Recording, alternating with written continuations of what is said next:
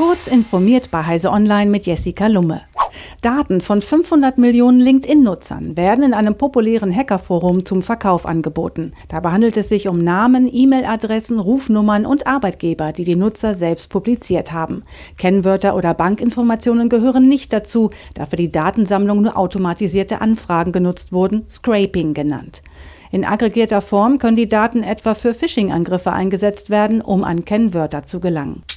Blaulichtfilter in Smartphones und Computerdisplays sind in der jüngsten Zeit beliebt geworden. Ob sie zu einem besseren Schlaf beitragen, haben Forschende der Universität Salzburg erkundet. Im Schlaflabor ließen sie Probanden Texte auf einem Smartphone mit und ohne Blaulichtfilter sowie auf Papier lesen und überwachten die Körperfunktionen im anschließenden Schlaf. Ihr Ergebnis? Blaues Licht beeinflusse nicht nur den Schlaf-Wach-Rhythmus und die abendliche Schläfrigkeit, sondern auch die Schlafphysiologie sowie die Wachheit am Morgen. Einem Blaulichtfilter später am Abend zu verwenden, reduziere diese negativen Auswirkungen.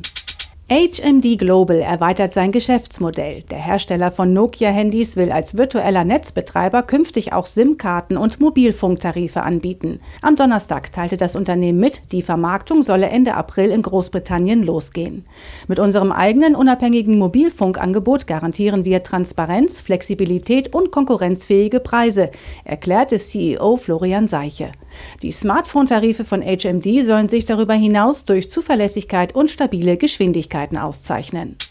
Eine fehlerhaft programmierte Software hat dafür gesorgt, dass auf mehreren Flügen der britischen Fluggesellschaft TUI Airways jede Frau an Bord als Kind eingeordnet und das Gesamtgewicht deutlich zu niedrig angesetzt wurde.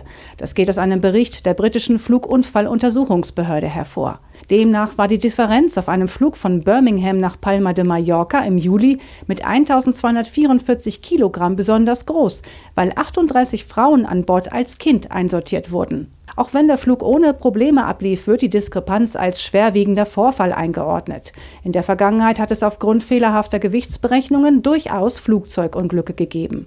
Diese und weitere aktuelle Nachrichten finden Sie ausführlich auf heise.de. Werbung. Kennst du die BDBOS? Wir machen digitale Kommunikation technisch möglich. Für Regierung, Verwaltung und Einsatzkräfte in ganz Deutschland. Und wir brauchen dich.